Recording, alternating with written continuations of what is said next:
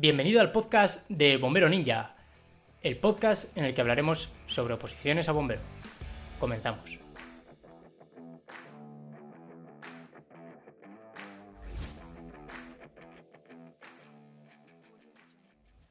Buenas, soy David Fuentes, bombero Madrid, y hoy vamos a hablar sobre carnés de conducir. Antes de empezar, quiero contarte un poco cuál es la dinámica en este podcast. Ya lo comenté en el capítulo primero específico que hicimos para. Que realmente creo que era el capítulo 16. Em, y bueno, la intención al final de, este podcast que estamos haciendo de Bombero Ninja es eh, muy parecido al que estamos haciendo en YouTube, que al final es divulgar sobre todo lo que hacemos, ya sea dentro de la academia, fuera de la academia, noticias de oposiciones, em, conocimientos que creamos que sea conveniente que sepáis dentro de este mundillo, ¿no? De oposiciones a bombero, o incluso dentro de la profesión de bomberos, que es una profesión, bueno, si estás escuchando esto probablemente oposites a bombero y que sepas que es la mejor profesión que existe. Y bueno, al final un poco transmitiros también la pasión que tenemos todos los que acabamos de aprobar y que estamos realmente enamorados de este, de este trabajo. Mi intención en este podcast es, bueno, de vez en cuando pues traemos reflexiones como la que traemos hoy aquí, o reflexiones o estudios o post hablados, por ejemplo. Pero quiero también traer entrevistas de vez en cuando a, eh, bueno, pues opositores que acaben de aprobar, eh, para que veáis pues cómo se lo preparaban ellos, cómo, cómo estudiaban, cómo entrenaban, cómo, qué, cuánto tiempo le dedicaban cuál es su mentalidad, cuál era su mindset, ¿no? Su, su manera de percibir la oposición, cómo, qué problemas encontraron durante la oposición, cómo lo solventaron. Y probablemente lo que os encontréis fue lo mismo que me pasó a mí hace tres o cuatro años, eh, cuando empezaba a opositar. Y es que, bueno, hace ya, hace ya algunos cuantos años más, eh, cinco o seis años. Eh, y encontré patrones, es decir, veía que prácticamente todos los opositores primaba mucho la teoría frente a las físicas y dije, ojo, yo vengo aquí con una creencia y resulta que, no es cierta. Así que la intención con el podcast y con estas invitaciones que hagamos en un futuro a opositores que acaben de aprobar sea esté alineada con estos objetivos, ¿no? Y al final es enseñaros, pues, ciertos patrones, ciertas conductas o ciertos aprendizajes que todos hemos acabado teniendo a lo largo de la oposición y que hemos ido aprendiendo, pues, a base de palos.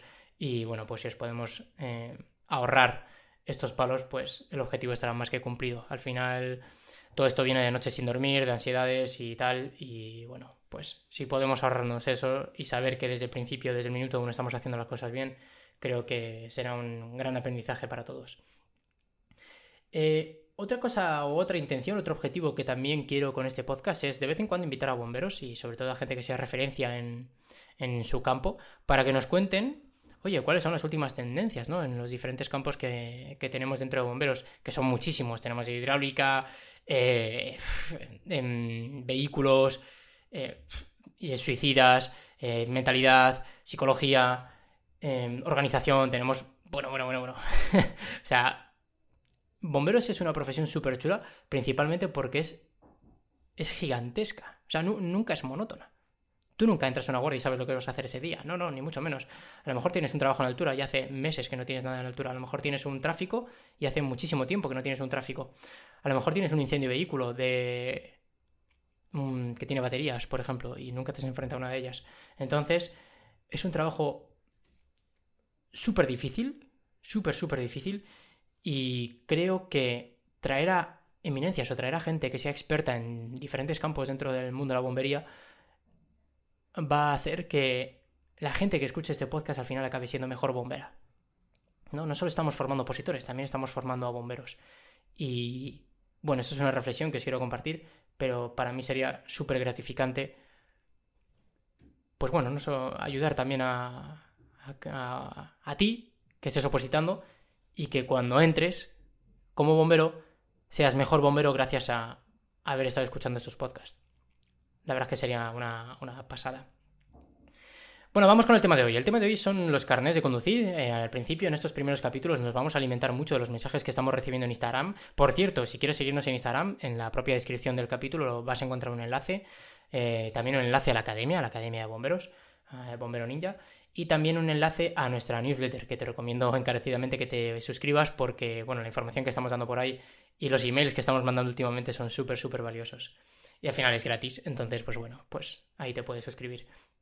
Hoy vamos a hablar de los tipos de carnet, que es una pregunta que nos hacen muchísimo, muchísimo por Instagram. Estamos cogiendo los mensajes que más nos mandáis y los iremos recopilando en sucesivos capítulos del podcast.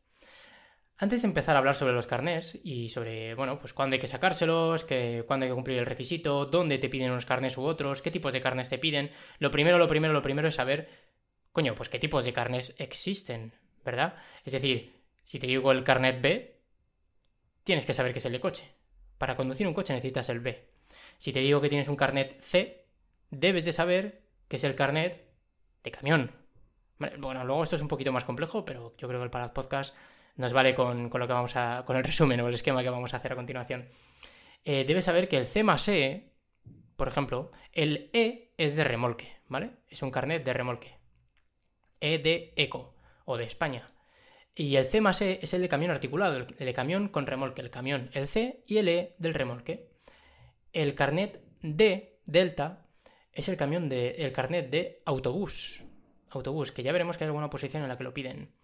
Y luego por otro lado tenemos el CAP, CAP, Certificado de Aptitud Profesional, que en la gran mayoría, bueno, en la gran mayoría, en ninguna oposición que yo haya visto, ¿eh? no, conozco todas las oposiciones de España, ojalá lo conociera. En los próximos años eh, tengo un trabajo por delante de investigación bastante potente.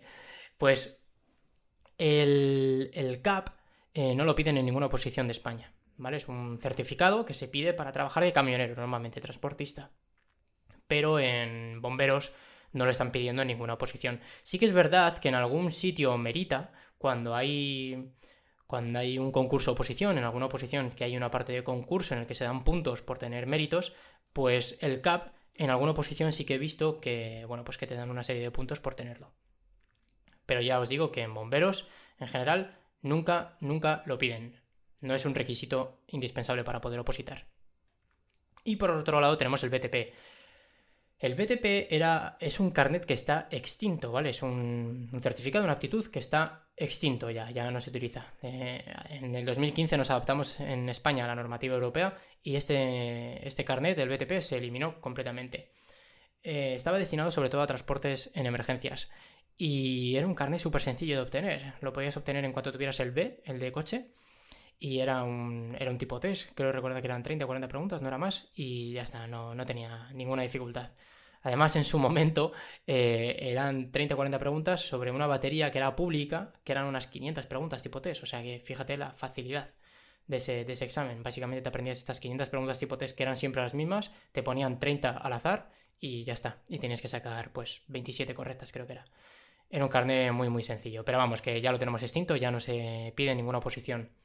Si encontraseis algunas bases más antiguas del 2015, incluso lo he llegado a ver en, algunas bases del 2017, creo que era en Asturias, donde estaba, veréis alguna referencia al carnet BTP. Pero vamos, que actualmente está, está extinto y ya nadie lo tiene. De hecho, si tú tienes el BTP en tu carnet de conducir, si en el caso de que no lo renueves o cuando lo vayas a renovar, vas a ver que el BTP automáticamente te lo eliminan.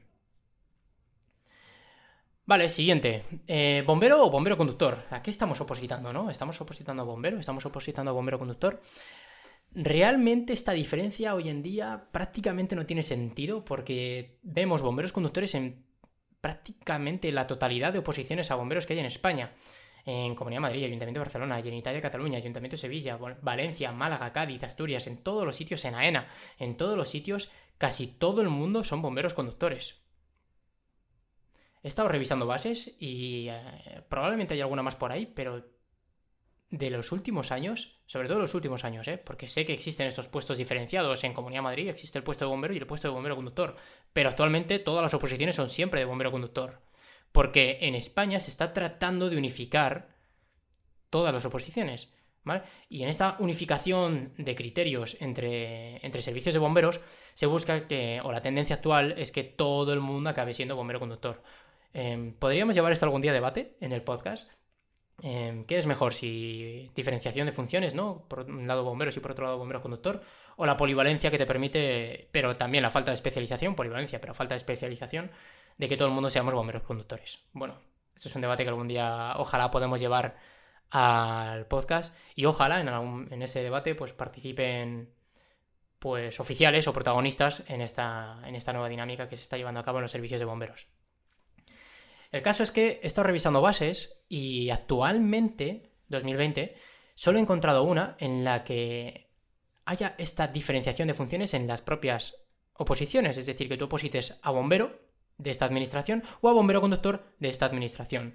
Antiguamente ya sabéis que en muchísimas otras sí que existía esta diferencia, pero bueno, se han ido eliminando. Sin más, en la Comunidad de Madrid, desde mi convocatoria en el 2017, todas las oposiciones eh, ya son de bombero conductor. Antiguamente estaban las de bombero y las de bombero conductor. Además eran bastante curiosas porque las, oposiciones eran prácticamente igual, salvo en la prueba de conducción. Eh, entonces tú te examinabas de bombero el sábado y de bombero conductor, en hablo del teórico, te examinabas del teórico de bombero el sábado y del teórico de bombero conductor el domingo. Así que tenías como el, doble de oportunidades, ¿no? Eh, respecto, respecto a otras oposiciones. Pues hoy en día solo he encontrado una oposición en la que sí que se diferencian estos puestos, que es en el Ayuntamiento de Madrid. En el Ayuntamiento de Madrid tú puedes optar a bombero del Ayuntamiento de Madrid y a bombero conductor del Ayuntamiento de Madrid. Son oposiciones completamente diferentes, son además bastante dispares entre sí, eh, incluso en el propio teórico hay, hay, diferencias notables. Y actualmente en el Ayuntamiento de Madrid para ser bombero conductor piden el C más E y el D el D de autobús. El C más E ya sabemos que es el de camión con remolque. Esto vamos a ver que lo piden en muchísimas oposiciones. Y piden el D de autobús. ¿Por qué? Porque el Ayuntamiento de Madrid tienen autobuses. Así de sencillo, tienen autobuses de transporte personal. Entonces, para utilizar estos autobuses necesitan bomberos conductores. Porque son autobuses del servicio. Entonces, tiene cierta lógica que al final, pues, eh, no tiene sentido que incorporen a bomberos conductores que no puedan incorporar uno de los vehículos o unos cuantos de los vehículos del servicio. Ese es el motivo por el que piden el D. No vamos a encontrar buses eh, en los que exijan el D en muchos más servicios, o al menos no lo tienen interno dentro del servicio de bomberos, a lo mejor lo tienen externalizado con conductores propios, pero no como bomberos conductores. Entonces, es un requisito que yo no he encontrado en ni una sola otra oposición. Si encontráis alguna, pues por favor comentádmelo pero yo al menos de las que he estado revisando, pues siempre te piden el C o el C más E, pero no te piden el D. Si estás en Madrid y quieres opositar al Ayuntamiento de Madrid, pues obviamente te tendrás que sacar los tres carnets, te tendrás que sacar el C, después te tendrás que sacar el C más E y después te tendrás que sacar el D. Pero si no estás opositando en Madrid, yo no creo que sea una... Bueno, yo no apostaría en esa dirección, sencillamente. Yo me sacaría el C y el C más E, obviamente, pero yo no iría por el D, porque vamos a ver que no es un requisito indispensable en el resto de oposiciones de España. En muchas otras administraciones no se diferencia este puesto, es decir, eh, tú opositas a bombero o a bombero conductor, pero es el mismo puesto. En Comunidad Madrid, por ejemplo, tenemos bombero conductor, pero hay en otros sitios, creo que en el Ayuntamiento de Barcelona, donde tú opositas a bombero. El puesto se llama bombero. Sin embargo, haces de bombero conductor. Entonces, eh, no, recuerdo bien que era el Ayuntamiento de Barcelona, ¿vale? Si hay algún, algún compi de Barcelona que, que me oye y ve que me estoy equivocado, que por favor me lo diga. Em, pero en la gran mayoría de sitios de España ya eh, está todo unificado, eres mucho más, eres polivalente y hay veces que haces de bombero, hay veces que haces de bombero conductor y no hay diferenciación en las oposiciones. Tú optas a las dos a la vez. Porque solo hay un puesto, por decirlo así, no hay una diferenciación de puestos de trabajo. Por ejemplo, en la Comunidad de Madrid eh, te piden el C más E, y tú opositas a bombero conductor. En el Ayuntamiento de Barcelona te piden el C. En la Generalitat de Cataluña te piden el C. El Ayuntamiento de Sevilla el C más E. En el Consorcio de Valencia el C más E. Ayuntamiento de Málaga C más E. Consorcio de Cádiz el C. Asturias el C. En el resto de servicios municipales así más pequeños eh, siempre te van a pedir que seas bombero conductor, ¿vale? Que no hay diferenciación de puestos, sobre todo pues bueno, cuando más pequeño sea el servicio, pues más cómodo es para su gestión y para su coordinación que todo el mundo sea bomberos conductores. Ya no os digo en sitios como en, como en Sevilla, donde al final van tres personas, o en Valladolid, donde van dos o tres personas por, camión. Entonces, bueno, ese es otro, otro debate a llevar otro podcast. En AENA, por ejemplo, te piden el C e y todo el mundo son bomberos conductores. Entonces, bueno, eh, de esto tenemos una, una lección y es que joder, si queremos opositar a bombero, es imprescindible que nos saquemos los carnés. Porque estamos viendo que la gran mayoría de administraciones de España ya no existe la diferenciación de funciones de bombero, bombero conductor, y que en la gran mayoría de las oposiciones en España te piden todos los carnés. Te piden el C o te piden el C más E. Ahora, ¿cuándo es el mejor momento para sacarse estos carnés? Sin ninguna duda, sin ninguna duda, y esto, mira, si no has empezado a opositar y estás pensando en opositar, te hablo directamente a ti, nada más empezar. Lo primero que tienes que hacer, nada más empezar a opositar, es sacarte los carnés. Básicamente porque si no los tienes no te puedes presentar a las oposiciones, es un requisito indispensable para poder presentarte. Entonces, si quieres empezar a jugar y poder presentarte a las oposiciones lo antes posible, pues lo primero, lo primero, lo primero que tienes que hacer, incluso antes de abrir ni siquiera un libro de temario, es sacarte los carnés, sin ninguna duda. ¿Cuál? ¿Me quedo con el C? No, sácate el C más el E. El C, es verdad que te, lo puedes, te vas a poder presentar en muchos sitios, en Barcelona, en Cataluña, en Cádiz, en Asturias, sí, pero no a todos. Si quieres ir a Sevilla, si quieres ir a Valencia, si quieres ir a Málaga, si quieres ir a Madrid, te vas a tener que presentar con el C más el E. Entonces, yo, sin ninguna duda, mi recomendación para todo el mundo es que, nada más empezar, os saquéis el C más el E. El carne de camión con remolque. Una recomendación. Si vives en una provincia, en una comunidad autónoma, en un municipio donde, bueno, pues estén tardando muchísimo, eh, eso hazlo antes de empezar, estén tardando muchísimo en sacar de los carnés, a lo mejor, por ejemplo, en Madrid tenemos muchísimos problemas por el tema de huelgas, porque hay muchísima gente queriéndose sacar los carnés, no hay eh, suficientes personas trabajando en la DGT, están bastante faltos de personal. Eh, al final están tardando un mogollón en sacarte los carnés, estás tardando muchísimo. Te examinas del teórico del C a las maniobras del C, está tardando aproximadamente un mes. Fíjate, haz cuentas. De un examen a otro estás tardando un mes. Si mínimo mínimo apruebas toda la primera, vas a tener que enfrentarte a seis exámenes. Seis exámenes van a ser seis meses. Es verdad que se pueden solapar alguna cosilla, entonces, bueno, venga, va, cinco o seis meses, sacándote toda la primera. Como empieces a suspender, se te alarga muchísimo, ¿eh? Siete, ocho meses en sacar de los carnes. Y para mí, el estar sacándome los carnes es una preocupación. Es una preocupación, es un run run ahí detrás de la oreja, diciéndote, tú, los carnés, las clases, el dinero, tal, el tiempo. Uf. Para mí, sin ninguna duda, el mejor momento es al principio. Porque cuando, bueno, cuando estás al principio, estás aprendiendo, tal, te sacas los carnés, no tienes muchas preocupaciones, pero cuando ya tienes un examen, ya hay una oferta de empleo público, ya sabes que van a sacar unas bases en tu provincia, que es justo la posición que tú estás preparando. No sabes cuándo van a sacar las bases, pero uf, sabes que que ya está ahí, ahí, está cerca, y tú aún no tienes los carnés, te quedan dos pruebas, uf, te quedan aún dos meses, llegaré, no llegaré, llegaré, no llegaré, es una preocupación gigantesca. Mi recomendación, si vives en un sitio donde están tardando muchísimo en hacer los exámenes, es que te cambies de comunidad. Es que busques otra comunidad autónoma donde los exámenes vayan muchísimo más ágiles. Tengo un amigo eh, que opositaba a la Comunidad de Madrid, ahora actualmente es bombero de la Comunidad de Madrid, y se fue a Gandía a sacarse los carnés. En Gandía tardó un mes en sacarse el C y el E. Es decir, en un mes se sacó los dos exámenes. Si se hubiera quedado en Madrid, los dos carnés, si se hubiera quedado en Madrid, creedme que se habría examinado del teórico, del C. Es decir, en vez de seis meses, tardó un mes. Creo que merece muchísimo la pena. En este caso, mi amigo, pues tenía una casa, una casa en Gandía y pudo sacárselo sin problemas. Pero si no, pues vete a la provincia vecina y aunque tardes una hora, dos horas en ir en coche, te compensa muchísimo el desplazamiento, sin ninguna duda. Otra pregunta que nos hace muchísimo respecto a los carnés es, oye, ¿cuándo hay que cumplir el requisito? ¿Cuándo hay que sacarse los carnés?